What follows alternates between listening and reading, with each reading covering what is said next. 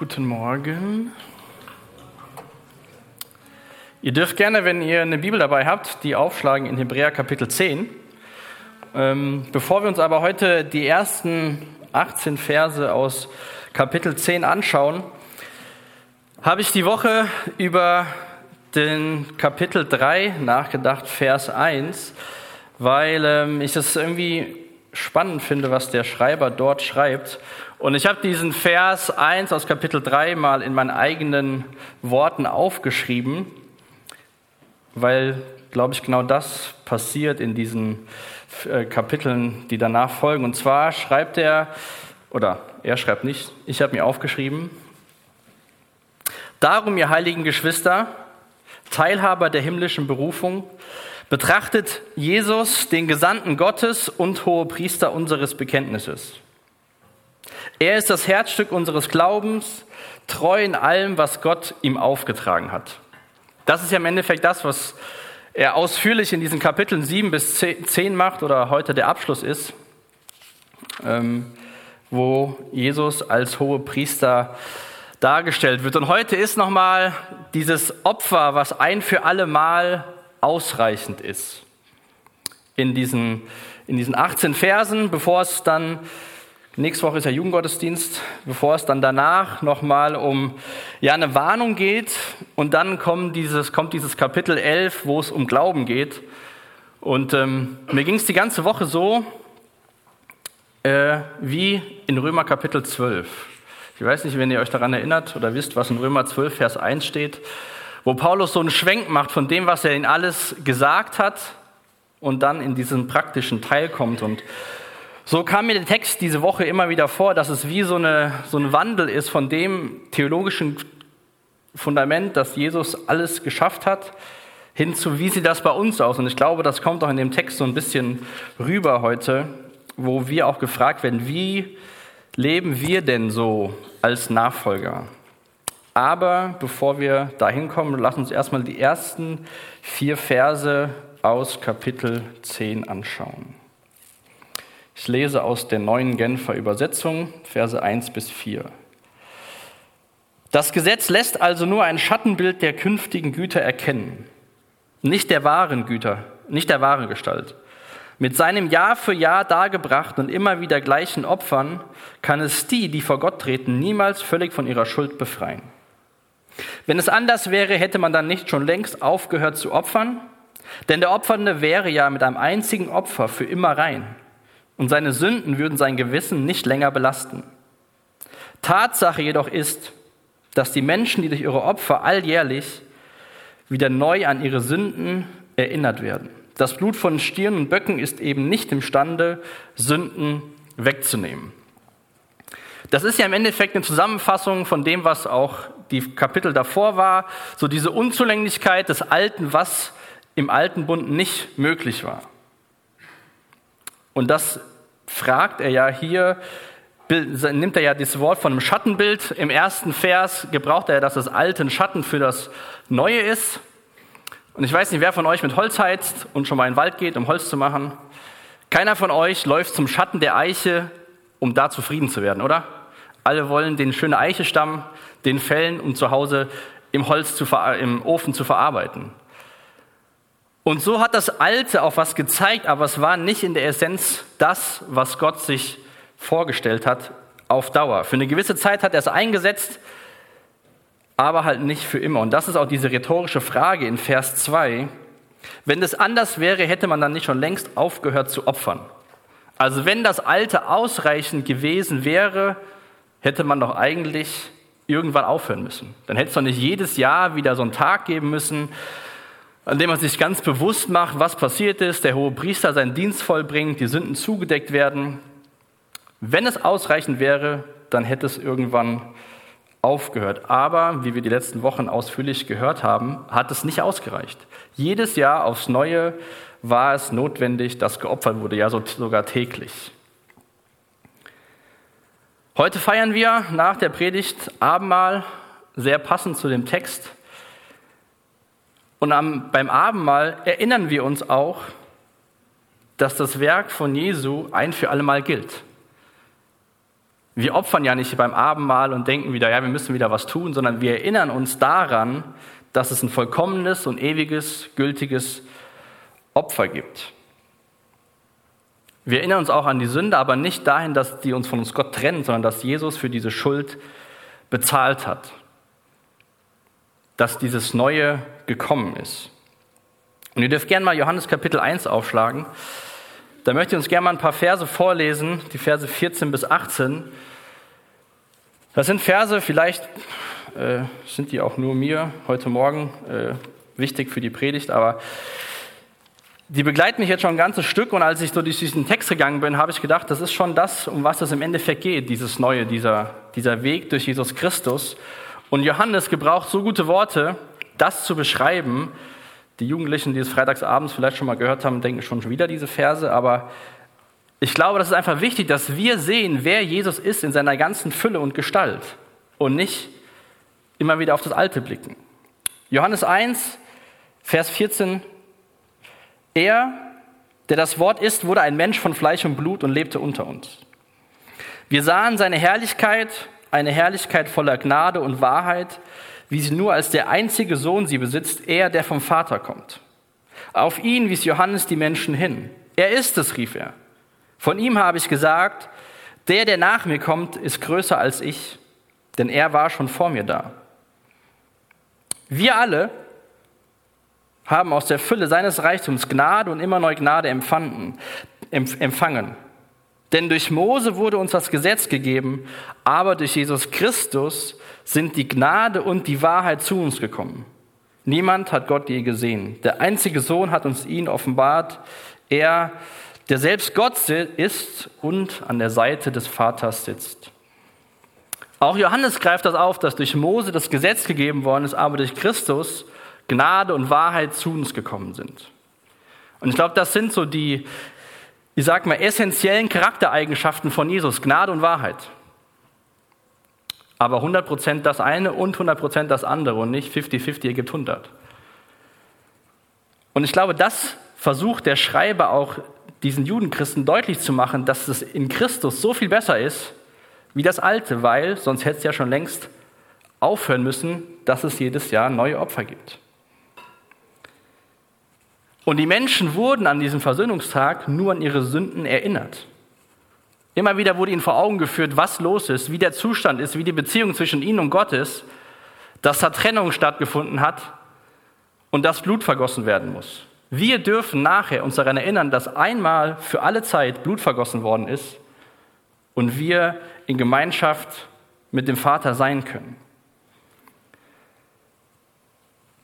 Und so, wenn wir auf das Kreuz blicken, erinnern wir uns, glaube ich, schon an unsere Sünde, weil wir wissen, dass unsere Sünde Jesus ans Kreuz gebracht hat. Aber lasst uns auch auf das Kreuz sehen und sehen, dass da ein für alle Mal was passiert ist, was uns Kraft schenkt für das Leben im Alltag. Dass Jesus dieses Opfer gebracht hat, was ein für alle Mal gilt. Dem ist nichts hinzuzutun. Wir dürfen, Römer 8, Vers 1, ohne Verdammnis vor Gott sein.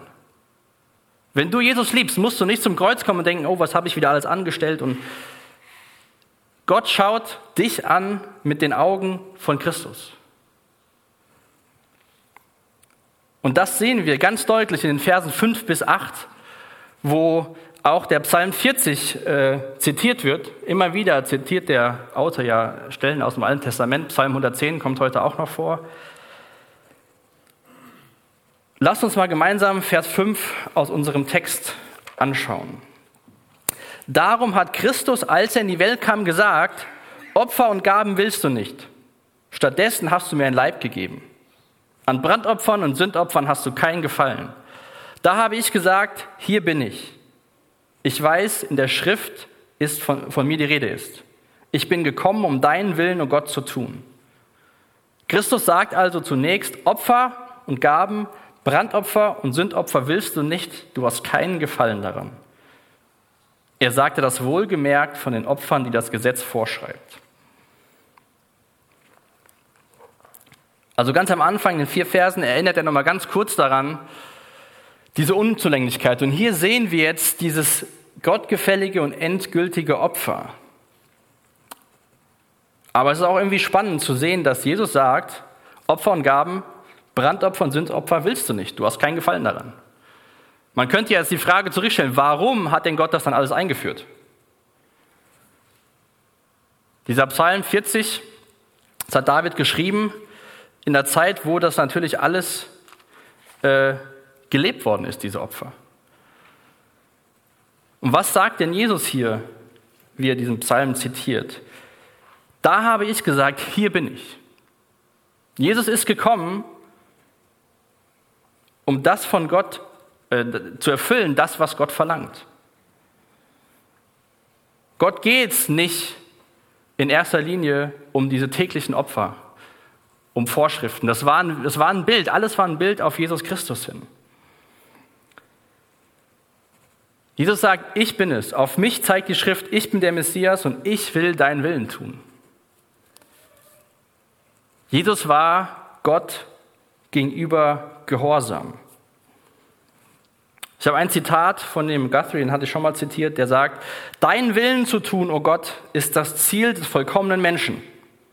Es ist selbst von den frommsten Menschen nur teilweise erfüllt worden, außer von Jesus. Jesus war Gott vollständig gehorsam. Und das wird, glaube ich, hier deutlich, dass es Gott in erster Linie um Gehorsam geht und nicht um Opfer. Gott möchte, dass wir ihm gehorsam sind. Eine andere Stelle im Alten Testament ist 1 Samuel 15. Da spricht der Samuel zu König Saul. Es war ja auch die Zeit im Alten Bund, wo die Opfer waren, wo es den hohen Priester gab, wo es den Tag der Versöhnung gab. In 1 Samuel 15, Vers 22 sagt dann Samuel zu König Saul folgendes. Samuel aber sprach, hat der Herr so viel Lust an Brandopfern und Schlachtopfern wie daran, dass man der Stimme des Herrn gehorcht? Siehe, Gehorchen ist besser als Schlachtopfer, Aufmerken besser als das Fett der Witter. Denn Widerspenstigkeit ist eine Sünde wie Wahrsagerei und Widerstreben ist wie Abgötterei und Götzendienst. Weil du das Wort des Herrn verworfen hast, so hat er auch dich verworfen, dass du nicht mehr König sein sollst.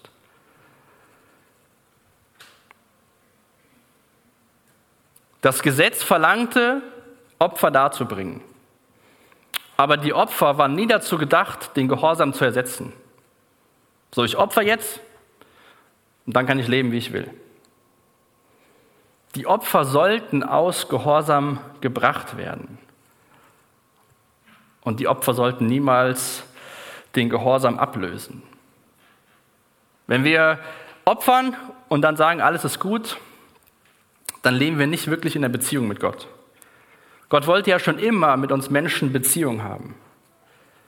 Ihm geht es ja nicht darum, Gesetze zu geben, damit wir Gesetze haben, sondern die Gesetze sollen uns Menschen helfen, ihn besser kennenzulernen. Was könnte denn heutzutage sein Opfer anstelle von Gehorsam? Ich gebe meine Zeit, ich diene den Kindern, sonntags morgens im Kindergottesdienst, der Rest aber auch kann ich machen, was ich will.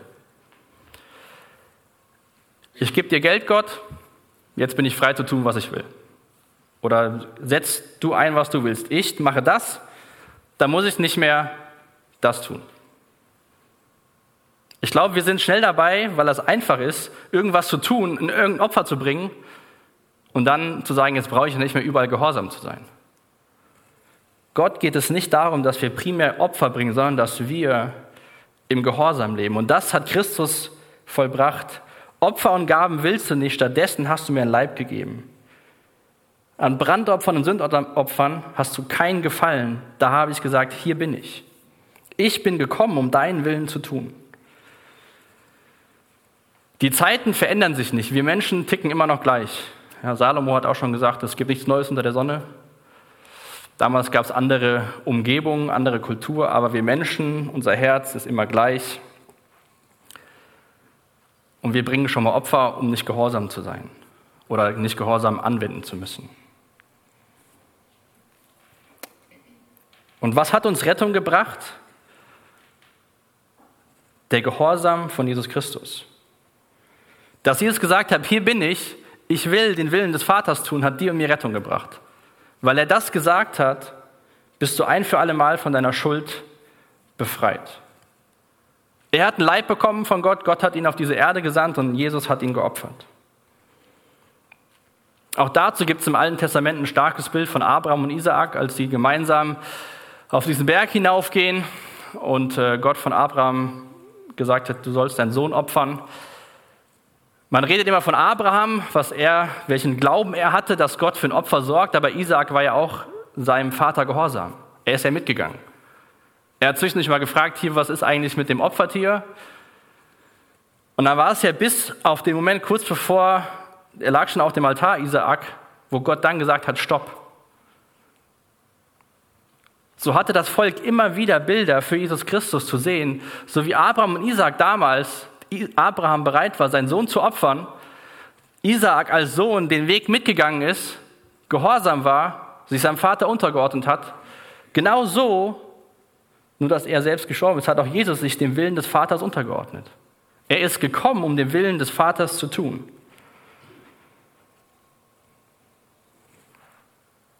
Das ist der einzige Weg, wie Menschen auch dieses Jahr und nächstes Jahr und in den nächsten zehn Jahren, bis Jesus wiederkommt, Gerettung finden. Durch den Gehorsam und das Opfer von Jesus Christus. Es gibt ja immer wieder religiöse Systeme, will ich es mal nennen, wo Menschen ähm, versucht zu erklären, sie können irgendwas tun, damit sie Rettung erfahren. Also irgendein Opfer bringen, so und so oft mal beten oder dahin laufen und das tun und dann sind sie vor Gott angenommen. Der Gehorsam und das Opfer Christus bringt uns Vergebung. Nichts und niemand bringt sonst Freiheit und Reinheit außer dieses Opfer. Und diesen Willen des Vaters, den sehen wir nochmal ganz deutlich in den Versen 9 bis 14. Dann aber fährt er fort, hier bin ich. Ich bin gekommen, um deinen Willen zu tun. Das bedeutet nichts anderes, als dass er, also Jesus, die alte Ordnung aufhebt, um eine neue in Kraft zu setzen. Und weil Jesus den Willen Gottes erfüllt, und seinen eigenen Leib als Opfer dargebracht hat, sind wir jetzt ein für allemal geheiligt.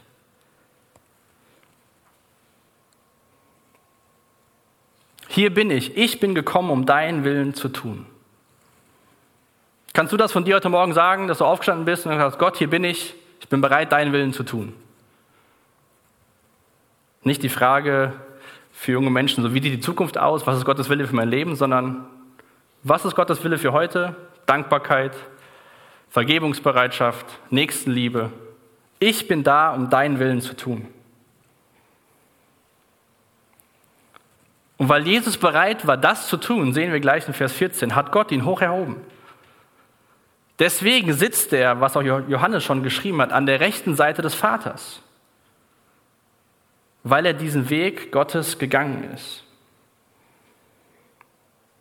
Und weil Jesus Christus den Willen erfüllt hat, sind wir jetzt ein für allemal geheiligt. Wir sind geheiligt, wir sind neue Menschen geworden durch den Willen Gottes und weil Jesus sich diesem Willen gebeugt hat. Wie gesagt, es geht nicht um Rituale, Traditionen oder Einrichtungen. Gott geht es auch heute noch um Gehorsam. Und dafür ist Jesus unser Vorbild, wenn nicht das perfekte Vorbild.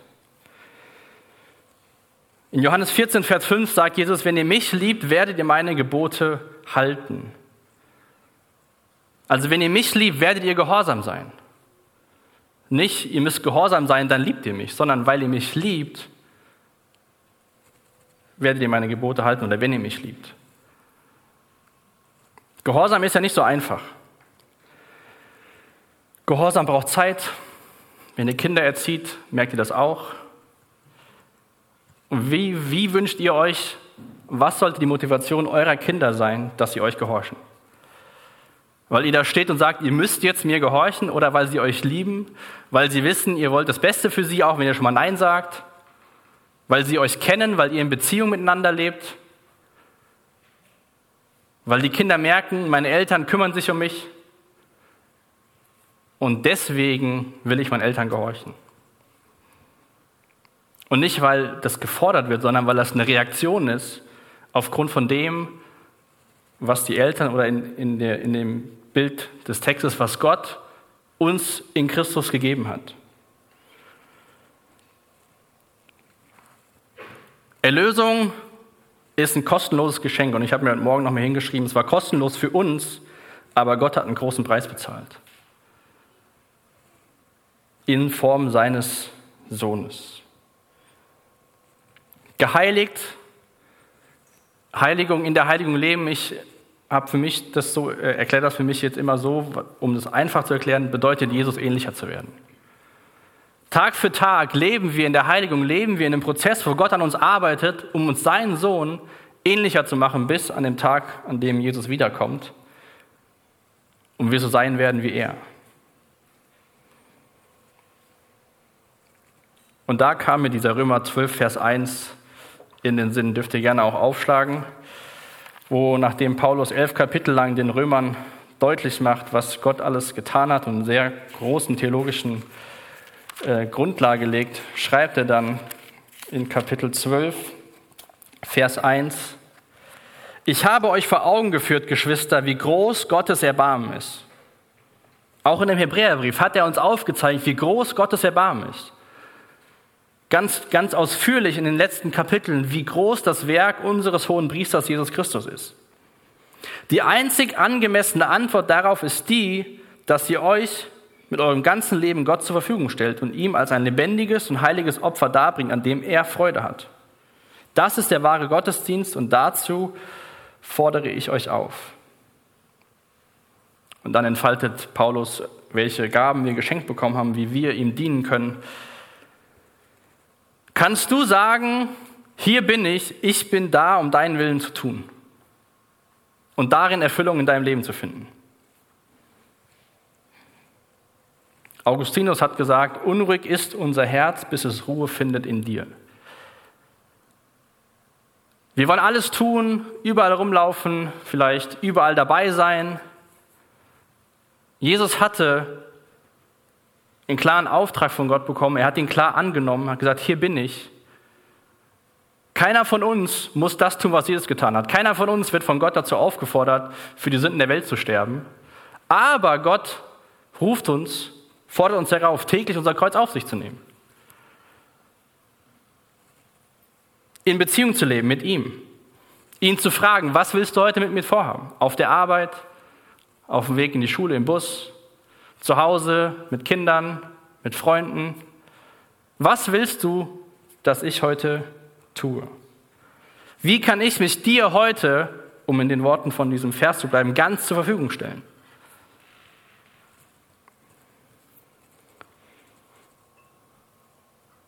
Gott belohnt wenn wir Menschen gehorsam sind. Zu Abraham in diesem Kapitel äh, 1. Mose 22, wo es darum geht, dass er seinen Sohn ähm, Isaak opfern soll, sagt Gott zu ihm, und in deinem, Samen, in deinem Samen werden sich segnen alle Nationen der Erde dafür, dass du meiner Stimme gehorcht hast. Weil Abraham gehorsam war, haben seine Nachkommen den Segen erfahren. Wenn wir gehorsam sind, können andere Menschen durch uns gesegnet werden. Weil wir vielleicht gehorsam sind im Kleinen und merken, hey, für die Person sollte ich mal beten. Wir gehen dahin, beten für die Person, die Person ist gesegnet.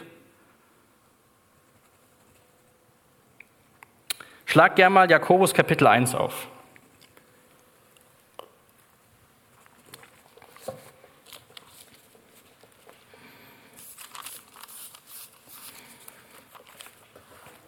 Jakobus Kapitel 1, der Vers 25.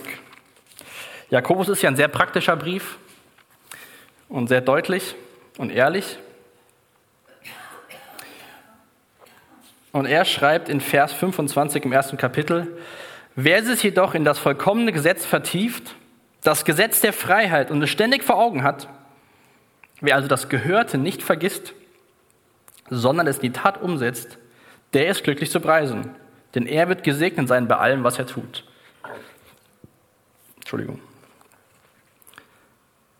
wenn wir das, was wir von Gott hören, anwenden, wenn wir gehorsam sind aus Liebe, dann bist du glücklich zu preisen. Ich finde das starke Aussage, denn er wird gesegnet bei, all seinem, bei allem, was er tut. Frage ich mich, wie oft ich Gott gehorsam bin in meinem Alltag. Und Gehorsam lernt man ja nicht von heute auf morgen. Das kennen wir alle aus der Erziehung, ob wir sie nur selbst genossen haben oder das unsere Kinder weitergeben. Stück für Stück lernt man gehorsam zu sein. Lebenslang lernen wir das, Jesus gehorsam zu sein. Aber wir dürfen auch da auf Jesus schauen und von ihm die Hilfe erwarten, das besser zu tun, weil er vollkommen gehorsam war.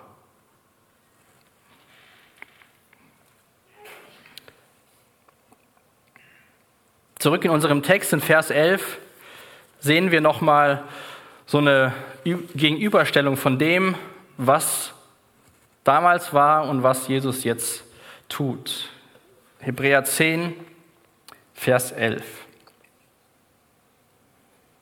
Jeder andere Priester steht Tag für Tag am Altar, um seinen Dienst zu verrichten und bringt unzählige Male die gleichen Opfer dar, die doch niemals imstande sind, Sünden wegzunehmen. Christus hat dagegen hat sich, nachdem er ein einziges Opfer für die Sünden dargebracht hat, für immer auf den Ehrenplatz an Gottes rechter Seite gesetzt und wartet seither darauf, dass seine Feinde zum Schemel für seine Füße gemacht werden. Vielleicht kannst du mal die eine Folie einblenden mit dieser Gegenüberstellung. Also die Priester des alten Bundes standen in der Gegenwart Gottes Ihre Aufgabe war nicht erfüllt. Jeden Tag lesen wir hier in Vers 11, haben sie ihren Dienst verrichtet. Sie standen in der Gegenwart Gottes. Christus aber sitzt, sein Werk ist vollendet. Wer von euch arbeitet alles im Büro? Das heißt, euer Werk ist vollendet, wenn ihr aufsteht und nach Hause fahrt.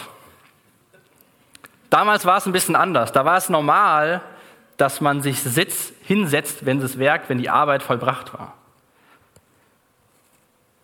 Die, die an der Maschine stehen, die im Handwerk arbeiten, die setzen sich hin, wenn die Arbeit vollbracht ist. Die Priester standen in der Gegenwart jeden Tag, weil ihre Aufgabe nicht erfüllt war. Sie konnten es nicht bis zum Schluss komplett erfüllen. Aber Christus sitzt, sein Werk ist vollendet. Sie brachten ihre Opfer immer da, jeden Tag, jeden, jedes Jahr. Er brachte ein einziges Opfer dar, das für alle Zeiten gilt. Die priesterlichen Opfer konnten die Sünden nicht wegnehmen, aber sein Opfer war für die Sünden und für unsere Heiligung. Ein für allemal. Christus hat sich, nachdem er ein einziges Opfer dargebracht hat, für immer an den Ehrenplatz an Gottes rechter Seite gesetzt. Ein für allemal war dieses Werk am Kreuz. Und Vers 12 ist auch wieder ein Zitat aus Psalm 110, wo Jesus auf diesem Ehrenplatz sitzt, wo er thront und wartet auf diesen Tag, wo er wiederkommen wird. Nicht um wieder für uns zu sterben, sondern um uns zurückzuholen, um den Teufel zu richten. Und er hat den Namen über alle Namen. Er sitzt auf dem Thron. Vers 14 ist wie so der Abschluss, die Zusammenfassung von diesen Kapiteln über dieses Opfer von Jesus Christus, wenn nicht sogar von diesem ganzen Hebräerbrief bis jetzt. Denn mit diesem einen Opfer hat er alle, die sich von ihm heiligen lassen, völlig und für immer von ihrer Schuld befreit.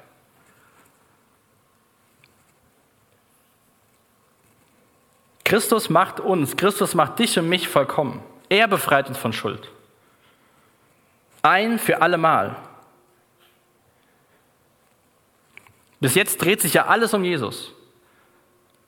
Jesus größer als die Engel, Jesus größer als Mose, Jesus besser als das alte priesterliche Tum.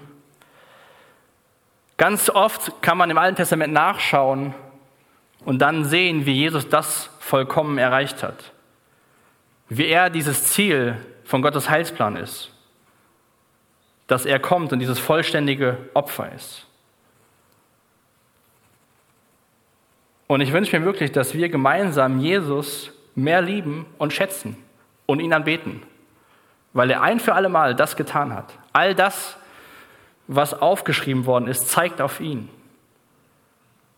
Diese Judenchristen wussten nicht so ganz, wo, wo, wo wollen wir jetzt sein? Wollen wir bei dem Neuen sein? Wollen wir diesen Weg von Jesus gehen oder wollen wir zurück in den Tempel? Wollen wir Opfer bringen und dann ist uns das angenehmer? Mit diesem Opfer, mit diesem einen Opfer hat er alle, die sich von ihm heiligen lassen, völlig und für immer von ihrer Schuld befreit. Daran dürfen wir nachher denken, wenn wir Abendmahl feiern.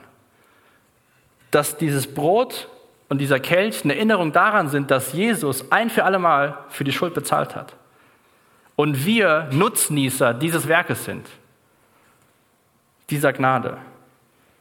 Und uns dann von ihm heiligen lassen, uns von ihm in Jesu Angesicht verformen lassen, verändern lassen, ihm ähnlicher werden lassen.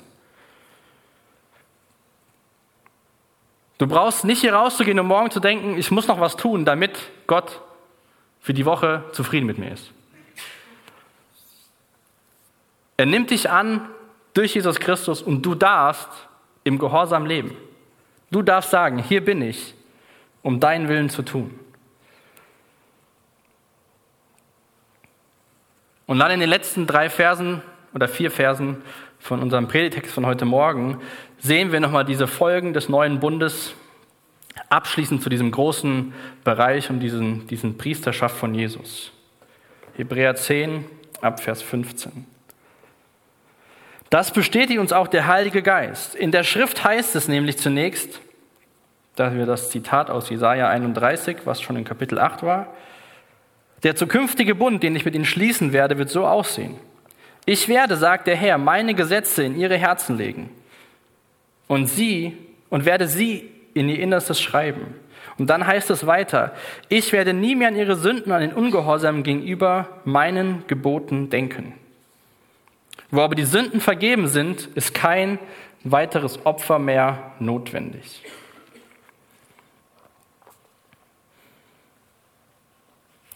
Ich will uns mal ein Zitat von John Bunyan vorlesen, der sagt, Sünder, du denkst, dass ich wegen deiner Sünden und Schwächen deine Seele nicht retten kann? Aber siehe, mein Sohn ist bei mir, auf ihn schaue ich und nicht auf dich. Mir dir und will mit dir verfahren, wie es mir gefällt. Was sagt Gott in Vers 16, 17 beziehungsweise in Jeremia 31? Ich werde, sagt der Herr, meine Gesetze in deine Herzen legen und werde sie in ihr Innerste schreiben. Ich werde nicht mehr an deine Sünden denken und an deinen Ungehorsam gegenüber meinen Geboten.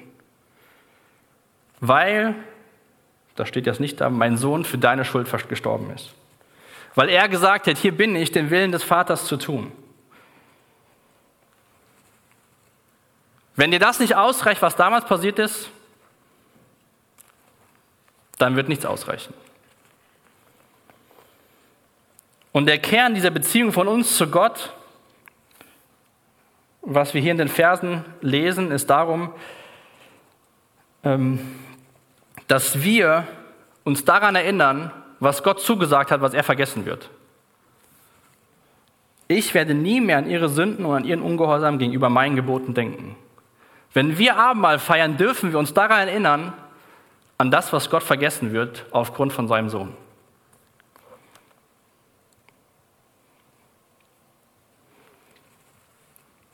Das ist das Geschenk, was wir in Jesus Christus haben. Und das ist das Geschenk, was der Autor so lange versucht hat, diesen Judenchristen deutlich zu machen, die überlegt haben, wo, wie geht es jetzt weiter? Gehen wir mit Jesus weiter oder gesellschaftlich, kulturell der Druck, wir gehen wieder zurück in den Tempel? Das ist das Geschenk, nicht jedes Jahr wieder zu opfern, sich daran zu erinnern, ach, ich habe Schuld in meinem Leben, ich kann nicht in Gottes Gegenwart kommen. Hoffentlich kommt der Priester wieder raus und stirbt nicht in der Gegenwart. Ich werde nie mehr an ihre Sünden, an den Ungehorsam gegenüber meinen Geboten gedenken. Wo aber Sünden vergeben ist, ist kein weiteres Opfer mehr dafür notwendig. Das zu verstehen und dann dieses, dieses Leben des Gehorsams zu leben, was Jesus uns vorgelebt hat. Wenn wir das schaffen, Stück für Stück, Tag für Tag, dann sind wir auf einem guten Weg in die Ewigkeit. Dann wachsen wir in der Heiligung, dann wachsen wir in dem, dass wir Jesus ähnlicher werden. Vielleicht kannst du mal die erste Folie einblenden, diesen Vers aus Hebräer 3, den ich ein bisschen umgeschrieben habe. Darum, ihr heiligen Geschwister, Teilhaber der himmlischen Berufung, betrachtet Jesus, den Gesandten Gottes und hohe Priester unseres Bekenntnisses. Er ist das Herzstück unseres Glaubens, treu in allem, was Gott ihm aufgetragen hat. Wenn wir das jeden Morgen tun, Zeit mit unserem Schöpfer, unserem Jesus zu verbringen, ihn zu betrachten, sich Gedanken über ihn zu machen, wer er ist, uns von ihm verändern zu lassen, dass es um ihn geht, dass er treu war, darin zu wachsen und damit den, den Alltag zu meistern. Noch ein Zitat von, von Charles Spurgeon. Gott hat Christus für dich als schuldigen Sünder hingegeben, damit du dich auf ihm ausruhen kannst. Wenn das nicht genug für dich ist, was willst du noch haben? Christus hat sich selbst geopfert und ist an unserer Stelle gestorben und gelitten und ist in seine Herrlichkeit eingegangen. Und wenn du dich nicht auf ihn verlassen kannst, was soll er dann noch tun? Soll er kommen und wieder sterben? Du hast ihn einmal verworfen, du würdest ihn dann auch dann verwerfen, wenn er ein zweites Mal sterben würde. Wo die Sünden vergeben sind, ist kein weiteres Opfer mehr dafür nötig. Im Sinne des Opfersystems vom alten Bund. Und wenn wir mit Paulus einstimmen aus diesem Römer 12, dann können wir sagen, was sollen wir dazu noch sagen? Wenn wir Gottes Erbarmen sehen, Gottes Gnade sehen, was ist die angemessene Antwort auf das? Dass ihr euch in eurem ganzen Leben Gott zur Verfügung stellt und euch ihm als ein lebendiges und heiliges Opfer darbringt, an dem er Freude hat. Das ist der wahre Gottesdienst. Paulus fordert die Römer sogar dazu auf, als logische Konsequenz von dem, wenn wir Christus betrachten, den Gesandten Gottes, das Herzstück unseres Glaubens. Und das wollen wir gleich tun im Abendmahl. Wir wollen Jesus betrachten. Wir wollen uns daran erinnern, dass sein Opfer ein für alle Mal genug war. Dass nichts fehlt, was du und ich hinzutun können. Dass wir uns darauf verlassen dürfen, dass wir gerecht sind vor Christus, vor Gott dem Vater. Und wenn nachher die Sachen durch die, die äh, Elemente durch die Reihen gehen, nimm dir doch einen kurzen Moment wenn du das Brot weiterreichst und sagt der Nachbarn, das ist Jesu Leib für dich äh, gebrochen und das ist Jesu Blut für dich vergossen, dass wir uns das gegenseitig zusprechen, das ist das Opfer, was ausreicht. Daran erinnern wir uns beim Abendmahl. Und nicht wie damals immer wieder an die Sünden, die nicht zugedeckt, die nicht vergeben sind. Ich will noch zum Abschluss beten, vielleicht können wir schon aufstehen. Ich möchte uns noch ein paar Liedzeilen vorlesen von dem Lied, was ich die Woche gehört habe, was, glaube ich, diesen ganzen Abschnitt vom hohen Priester sein ab Kapitel 7 sehr gut abschließt. Da heißt es in einem Lied, das heißt Gottes Lamm, in einem Text, ist er nicht würdig, ist er nicht würdig, für immer würdig geopfert für uns. Wir geben dir die Ehre, wir geben dir die Ehre, all unsere Ehre, weil du dich für uns gabst. Deswegen ist Jesus würdig und wir dürfen ihm die Ehre geben. Jesus, ich danke dir für diesen Morgen. Ich danke dir für die Zeit in deinem Wort und ich danke dir für diese letzten Wochen, wo wir so gut vor Augen geführt bekommen haben, was dein Dienst war und was dein Dienst auch jetzt im Gegenwärtigen ist, dass du für uns eintrittst, dass du unser hoher Priester bist dass es für ein für alle Mal diese Schuldfrage geklärt ist, Herr. Und ich bete für Menschen, die diese Schuldfrage noch mit sich rumtragen heute Morgen, dass du dich ihnen offenbarst, dass dein Heiliger Geist sie überführt und sie erkennen, dass die Schuldfrage Wer stirbt für meine Schuld? Wie kann ich meine Schuld reinmachen, dass du die Antwort bist? Und ich bete für uns, die wir dich lieben und dir nachfolgen, dass wir das nochmal ganz deutlich verstehen, dass dein Opfer ein für alle Mal ausreicht. Und dass wir daraus ein Leben entwickeln und leben, was im Gehorsam aus Liebe dir gegenüber unseren Menschen, unserer Gegend dient und dich verherrlicht. Amen.